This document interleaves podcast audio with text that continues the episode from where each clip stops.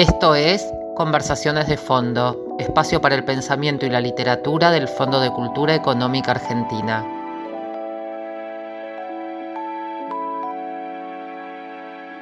En nuestro cuarto episodio, la poeta, escritora, traductora, periodista y docente Marina Mariaj conversa con Marisa Tarantino sobre el libro Ni víctimas ni criminales, trabajadoras sexuales, una crítica feminista a las políticas contra la trata de personas y la prostitución.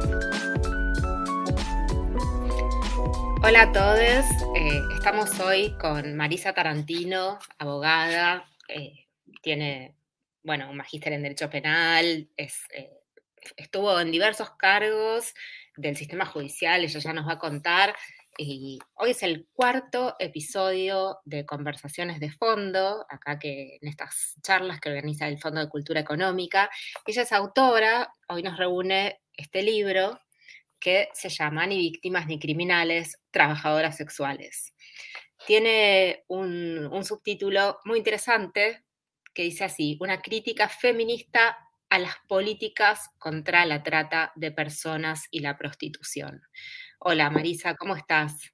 Hola Marina, qué lindo estar acá. Muchas gracias, muchas gracias a fondo. No, muchas gracias a vos por, bueno, por tener esta conversación conmigo, al fondo por, por invitarme, para mí es un lujo. la presentación de, tu libro fue un lujo con, con Marta Lamas, con Georgina Orellano, con otras colegas tuyas súper eh, versadas en la materia. Y bueno, yo estuve leyendo tu libro, por supuesto, lo tengo todo marcado y subrayado, y me resulta eh, como casi como un manual. Yo no vengo de, la, del derecho, no estoy hablada por el derecho, aunque un poco sí, como todas, ¿no? Como dicen ustedes ahí, hablada por el derecho. Eh, estamos todas hoy por hoy un poco habladas por el derecho. Por la lengua del derecho. Lamentable por el derecho penal sobre todo. Em, y una de las primeras preguntas que te quería hacer es esta. Eh, hacía yo una, marca, un, énfasis en el subtítulo del libro que dice una crítica feminista a las políticas contra la trata de personas y la prostitución. Y de algún modo el subtítulo equipara, digamos, no equipara, pero pone en un mismo nivel a estas dos prácticas que justamente eh, muchos feminismos o, muchas mujeres o feminidades o eh, activistas intentan separar con claridad, que es la trata y la prostitución. La trata y la prostitución no son lo mismo. Entonces, eh, tu, título, tu subtítulo, de alguna manera las pone en el mismo nivel. Quería hacerte una pregunta sobre eso, que, cómo funciona. Bueno, el título a mí me parece que no, lo elegí yo e, ese título, ni víctimas ni criminales, trabajadoras sexuales, me parece un gran acierto de Fondo de Cultura y, del equipo de, Mariana Rey con quien trabajé muy, en un proceso súper lindo que fue la edición de este libro. Eh, es un, para mí es un acierto todo ese título, título y subtítulo, porque en lo puntual que vos me decís, eh, me parece que remarcar que la crítica es una crítica feminista es importante porque muchas veces eh, se ha pensado y se ha querido sostener y, convencernos de que solo una mirada, una mirada feminista solo podía ser eh, favorable a, a estas políticas contra la trata, es decir, que solo un enfoque feminista podía, eh, mm, digamos, ser afirmativo con respecto a estas políticas, digamos, no crítico. Y a mí me parece que, que hay una crítica feminista eh, que se ha hecho y que es necesario conocer con respecto a, a las últimas legislaciones y, en general a lo que es la política criminal contra la trata en este país. Em, y que no tiene que ver con la postura abolicionista que fue la que impulsó esa política criminal. Entonces, hay una postura feminista que no es abolicionista y que es crítica de estas políticas. Eh, hay mucha construcción política en ese sentido, política y teórica, Y a mí me pareció eh, importante que eso eh, esté en el, título porque es parte de, ese recorrido que quiere hacer el libro, ¿no? de, que está nutrido del trabajo de, muchos investigadores y de muchas eh, personas con las que yo pude aprender, especialmente las trabajadoras sexuales y todo su trabajo territorial y todo su trabajo político, que tiene que ver precisamente con esa crítica a las políticas antitrata eh, en lo que tiene que ver con su impacto. ¿Y por qué dice contra la trata y la prostitución? Bueno, precisamente porque em, una de las cosas, de, los temas que, justamente nos inquietan es esta permanente eh, confusión y equiparación entre la trata y la prostitución, que es precisamente eh, em, existente, está existente en la ley, está presente en las políticas que se impulsaron a través de estas leyes y en las prácticas a las que dieron lugar, y que por lo tanto eh, muestran que lo que ocurre en los hechos a partir de este nuevo enfoque que tuvo la Argentina en los últimos eh, prácticamente 15 años, justamente ha generado que estas políticas no solamente hayan pretendido combatir la trata, sino que se hayan volcado especialmente en combatir la prostitución y en generar un, finalmente un, este, un, espacio de criminalización que afecta eh, especialmente al trabajo sexual. Es clarísimo, sí, exacto. Ahí está, eh, creo que eh, la clave, que es la cuestión esta de la criminalización tanto de la trata como de la prostitución. Hay un pasaje muy interesante bueno, es todo muy interesante. Yo la verdad es que me siento un poco, eh, no sé, como impotente porque no soy ni, abogada ni, trabajadora sexual, entonces eh, hablo desde un lugar meramente de como militante feminista, lectora, admiradora del trabajo de ustedes, decía este pasaje que dice, para la ley penal argentina, actualmente vigente, el ejercicio de la prostitución es definido a priori como una forma de explotación sexual. Y me parecía muy interesante esta cuestión que se planteó también un poco en la presentación de tu libro, que, vale la pena volver a verla varias veces. Eh, con estas protagonistas, eh, Georgina Arellano, Marta Lamas, decía también esta colega tuya. Eh, María Gabriela López Iñiguez. Sí, perdón, no me acordaba. Em, que, que se preguntaba, bueno, ¿qué es la trata? ¿Qué es la explotación? ¿Y por qué algunas explotaciones son mejores o peores que otras? Pensando en otras formas de, trabajo, de, trabajo no sexual, que, también son maneras de explotación en muchísimos casos. Sí, bueno, creo que esa es una de las claves, ¿no?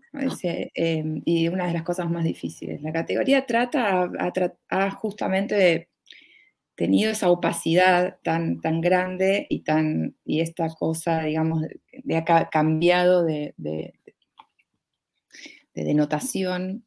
Por eso también, digamos, el libro intenta hacer una historización también para ver que que bueno, no siempre eh, denotamos lo mismo cuando decimos trata de personas eh, a lo largo de la historia eh, incluso en el presente, ¿no? esta, esta cuestión de que la trata está asociada a formas de, explotación de, extrema, a formas de, trabajo forzoso. Em, y sin embargo, la legislación es mucho más abierta, mucho más, más opaca, y no permite hacer estas distinciones importantes. Entonces, ¿qué entendemos por explotación en términos jurídicos? Es uno de los asuntos, me parece, como más, más difíciles ¿no? y más importantes para entender por qué pasa lo que pasa con las leyes. No es lo mismo cuando estamos mirando el mercado laboral en general, en lo que tiene que ver con actividades que, que no consideramos este, eh, a priori, mm, digamos, desde ningún enfoque moral, eh, ni ético, ni, político, como algo, digamos, que, no queremos tolerar, frente al trabajo sexual que, sí tiene esas connotaciones. Es innegable que sí tiene esas connotaciones. ya de por sí cuando, cuando, digamos, tenemos esa discusión de si eso no es un trabajo digno, estamos haciendo ya una valoración, que, no, que no sucede cuando pensamos en, no sé, si pensamos en, hay millones de casos, ¿no? Pero desde las personas que hacen cartoneo en la calle, eh, personas que hacen eh, trabajo en fábricas, en talleres textiles, eh, peones rurales, las propias empleadas de casas particulares que muchas veces están en condiciones de mucha precariedad y de, abusos. entonces, el, el, sistema capitalista tiene estas desgracias, ¿no? O sea, nos encontramos con muchos sectores de la economía y especialmente de la economía informal que tienen muchos problemas. Eh, los problemas que tienen que ver con esta eh, precariedad y que hasta el momento la mejor manera que tuvimos de, atacar esos problemas es reconocer derechos. Eh, con el trabajo sexual no pasa lo mismo, y, se considera que a priori es una forma de explotación porque eso es una, uno de los enfoques feministas que existen, ¿no? Es decir, que ninguna mujer puede consentir la prostitución porque a priori la definimos como una forma de esclavitud, como una forma de dominación, como una forma de violencia. Entonces, claro, desde ese a priori no es posible reconocer que el Estado pueda ahí Em, digamos, organizar ninguna forma de reconocimiento de derechos. Ese es el a priori fundamental y esa es la, digamos, el doble estándar que, me interesaba em, poner en cuestión, ¿no? Por lo menos en la legislación está ese problema. Sí, sí. A mí me parece, bueno, tu libro es fascinante, está lleno de información, para mí es como un manual, pero además eh, en tu respuesta, en la que acabas de dar, mencionaste un par de conceptos que a mí me, resultó muy eh, interesante cómo los trabaja el derecho, como la cuestión del consentimiento y la cuestión de la dignidad. Eh, bueno, para, para, vos debe ser re común y, para los les abogados también, pero para los feminismos que trabajamos estas cuestiones desde un punto de vista más desde de la justicia social o de qué es lo que queremos eh, desde un punto de vista como más desde lo ético. Leo mucho sobre el consentimiento, he leído, es un tema que me interesa. Eh, yo sé que existen eh, las definiciones desde la ley, desde el lenguaje del derecho de nuevo. Traté de esquivarlas, aunque las conozco, justamente para, para esto, para no caer en, en los códigos pero me parece muy interesante cómo lo trabajas vos, estos conceptos, ¿no? De, del consentimiento, de, la dignidad. Eh, así que... Es un tema difícil para, el derecho. Justamente esto que vos decías al principio, estamos hablados por la lengua del derecho, todos lo estamos, de alguna manera, porque todos estamos atravesados por la ley, más en mayor o menor medida, pero este tema es especialmente digamos, difícil porque justamente son dos asuntos que, aparecen mucho en la discusión, especialmente en la discusión política, pero también en la discusión jurídica, y muestran cómo el, discurso jurídico muchas veces tiende a simplificar, a, alisar esas complejidades que trae eh, estos problemas, ¿no? Eh, porque es, digamos, característico de la, lengua del, del derecho otra vez parafraseando a Catalina Trevisache. Claro, eh, eso es exacto lo que te quería preguntar. ¿Qué, hacemos con todos los grises que, vemos nosotras? Es, que la ley, digamos, justamente el, derecho tiene este problema, ¿no? O sea, es un discurso que tiende a, manejarse en, algo que las, feministas nos incomoda mucho, que es la universalización. Eh, o sea, hay mucho de discurso esencializante y universalizante de las, de las realidades sociales y de las complejidades sociales, porque casi te diría que es una necesidad del discurso jurídico, por una cuestión de que, bueno, no podemos legislar en lo particular porque sería imposible capturar todas las realidades singulares. Entonces, de alguna manera, el derecho siempre tiende a, esto, a una lengua que universaliza y que de alguna manera consolida lo que tiene que ver con los discursos hegemónicos. Entonces, eh, hay preocupaciones del derecho, como por ejemplo la cuestión del consentimiento, la cuestión de, la dignidad de las personas, que están siempre en, permanente discusión. A mí me gusta mucho de las ramas del derecho, la filosofía del derecho, justamente porque es la que se ocupa de discutir estas cosas. Eh, y el derecho se vale de ficciones, ¿no? Que una de ellas es la igualdad, eh, otra de ellas es la libertad, eh, la libertad en el sentido, digamos, de la filosofía liberal que inspira nuestra constitución y que inspira muchas de nuestras leyes, más allá, digamos, de toda la tendencia de las legislaciones más de, influencias de, otras miradas políticas, que fueron, digamos, eh, poniendo en cuestión algunas, eh, algunas de estas ficciones, por ejemplo, que no, no somos una, una sociedad igual, de, ciudadanos iguales, que existen desigualdades estructurales, que el derecho las tiene que atender.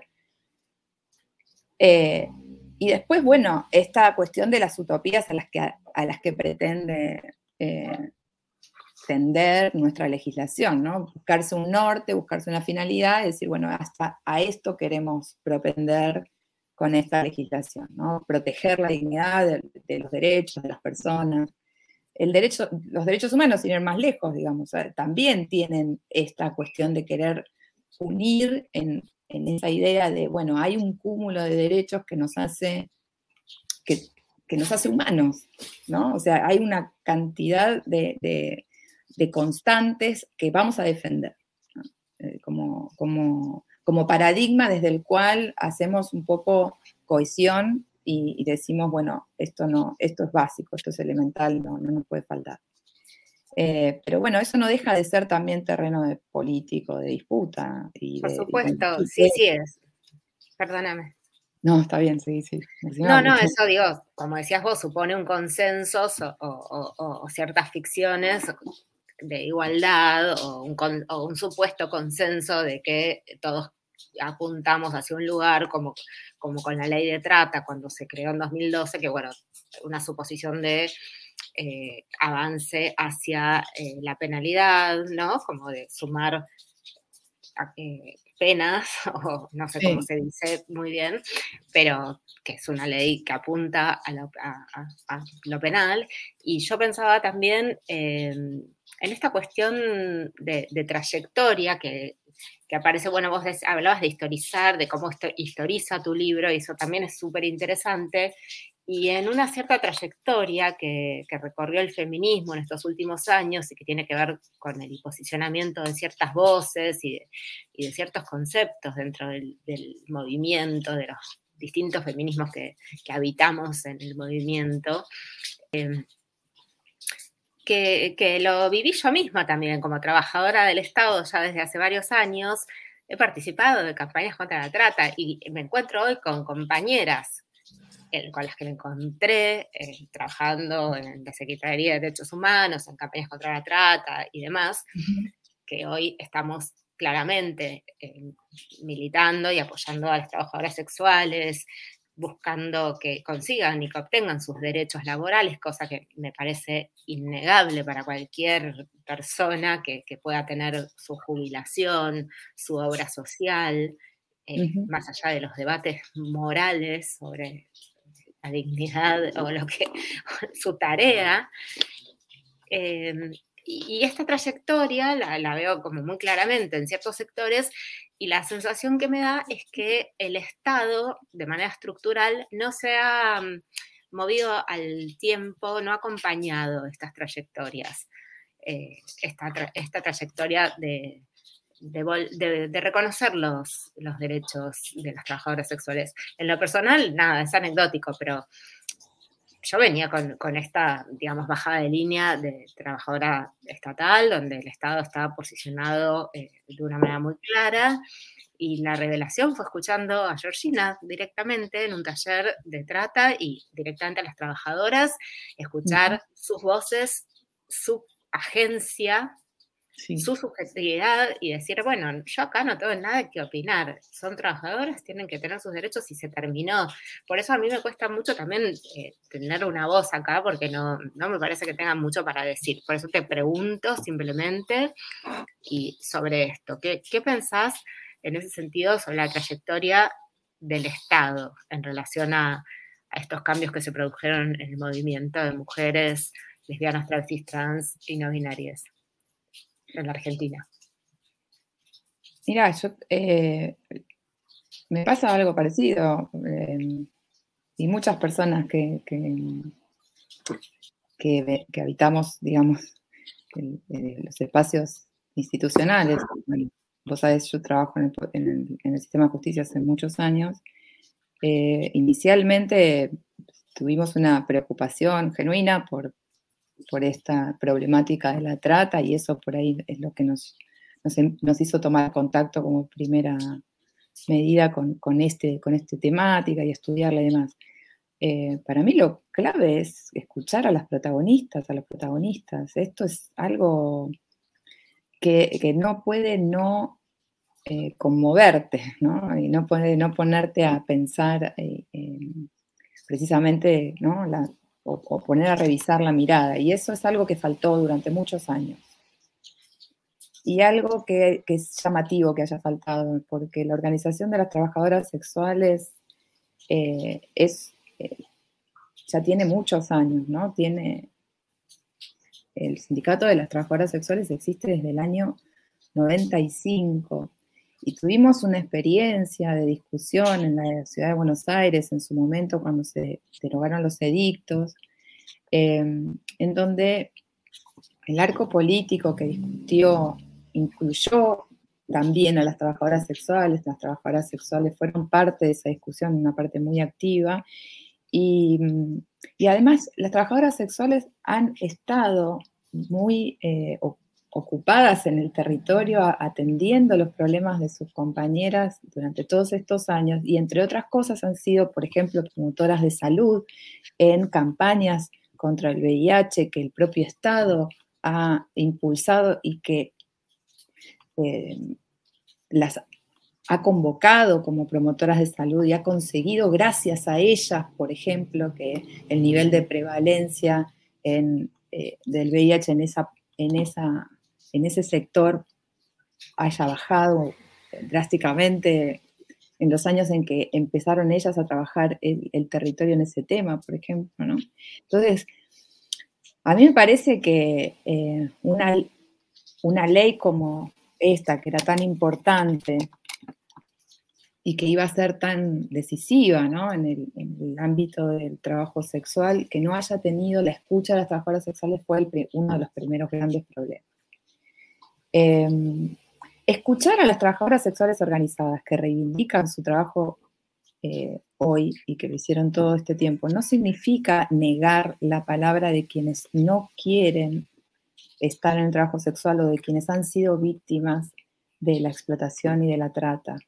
Y esto es otra de las confusiones que se dan mucho en el espacio de discusión política con este tema, porque parece que cuando aparece la voz de las trabajadoras sexuales reivindicando, es como si se negara al mismo tiempo que existen otras experiencias, y no es eso lo que ocurre, además, eh, digamos, las trabajadoras sexuales han sido muy activas en, en el pedido de oportunidades, de opciones, incluso en generar ellas mismas opciones para sus compañeras, para aquellas compañeras que no querían hacer trabajo sexual o que ya no podían hacer trabajo sexual por las razones que fueran, para las compañeras trans en la militancia por, por el cupo trans, eh, para las compañeras migrantes en todos los problemas que genera la migración irregular y la falta de reconocimiento de, la situación de las migrantes en que muchas veces, digamos, están en, situaciones de muchísima precariedad, que la, imposibilidad de documentarse, la imposibilidad de, acceder a los mínimos em, contactos con el Estado para poder tener un trabajo es a veces eh, la mayor traba. Entonces, acercarse a las, a, las a las, trabajadoras sexuales, ver el trabajo territorial que hacen, es necesariamente algo que, nos modifica porque pasa esto, digamos. Eh, tienen eh, el conocimiento del territorio, tienen eh, el conocimiento de, las realidades y, de las, y del impacto que provocan ¿no? las políticas públicas y especialmente las, las políticas penales en ese, en ese espacio. Entonces, es, para mí, eh, lo que pasó con el, con, vos decís, si hay un desfasaje, si hay una, un retraso, digamos, en eso, eh, desde el vamos ah, hubo una falta de escucha. creo que es un momento en que, digamos, las trabajadoras sexuales han construido tanto, tanto, con tanto esfuerzo, que finalmente es muy visible su trabajo y, no queda, digamos, ya es momento, digamos, de, escucharlo, pero, pero sí, eh, seguimos teniendo las mismas leyes y el impacto sigue siendo el mismo. Entonces, estamos un poco en, creo que ya hace mucho tiempo en deuda, ¿no? Deuda desde siempre porque no tienen derechos, en deuda especialmente en esto, porque incluso la producción de conocimiento que viene del propio Estado en relación con el impacto tampoco está siendo observado para modificar este camino y hacer otra cosa. Sí, exacto. Pensaba mientras te escuchaba que por supuesto es una persecución, una eh, criminalización que, tiene, que está racializada, que tiene sesgo de clase, que del mismo modo tampoco está eh, contemplada por, por, los, eh, por las instituciones de, derechos sociales, ¿no? como, como quedan afuera de ciertos derechos laborales y sociales este, están las trabajadoras sexuales. Y pensaba también una pregunta como para ir cerrando este encuentro, esta conversación, un poco mm, elemental, pero bueno, como estamos en, un podcast o un video podemos hacerlo, que es, eh, bueno, tenemos esta ley contra la trata que vos cuestionás de manera tan, tan potente y tan clara, y con, tanta, con tanto sustento teórico, y, y que no funciona y que, termina criminalizando a las propias trabajadoras sexuales, ya sea que estén en ejercicio, que estén acompañando, protegiendo compañeras cuando se retiran, etc.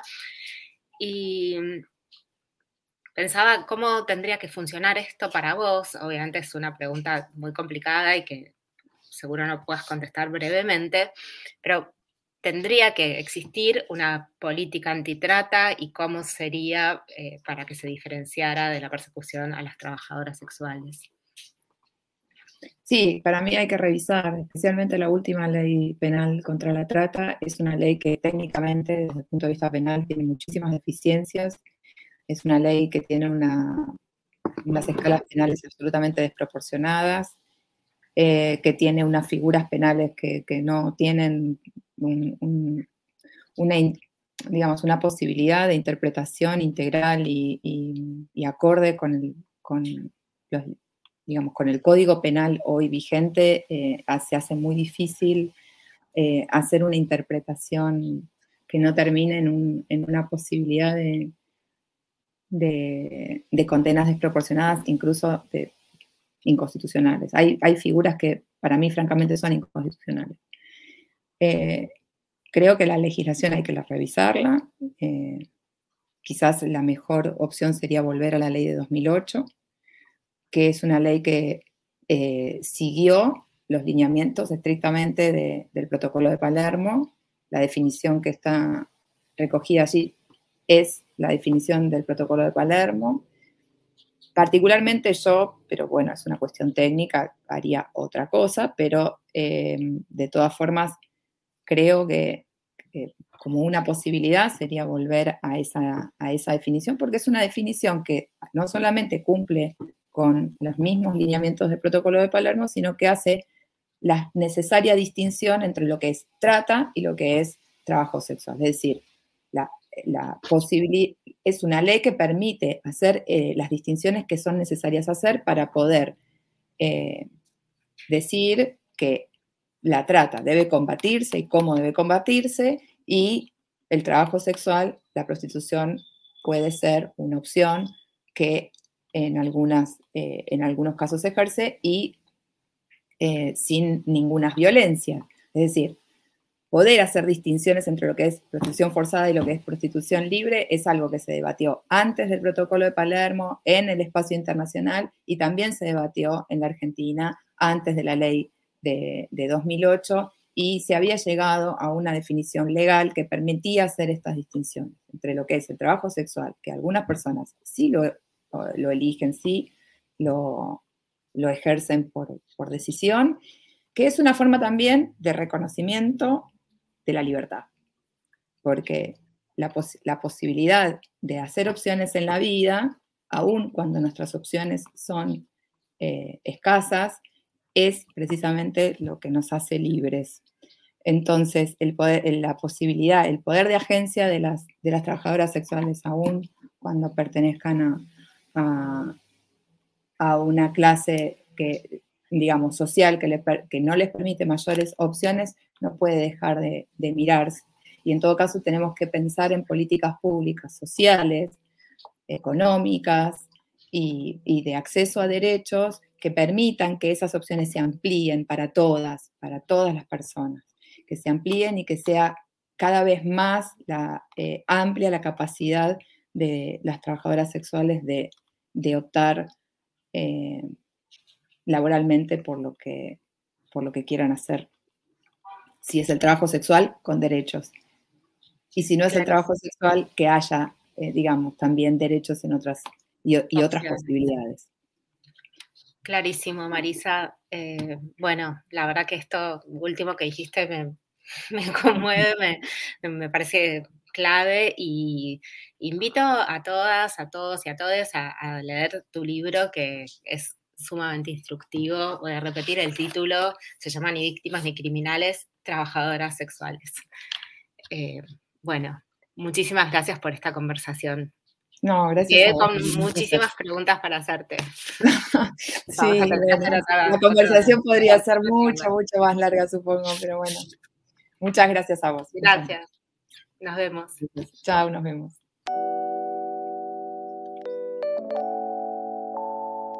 Esto fue Conversaciones de Fondo, un espacio para el pensamiento y la literatura de Fondo de Cultura Económica Argentina. Hasta la próxima.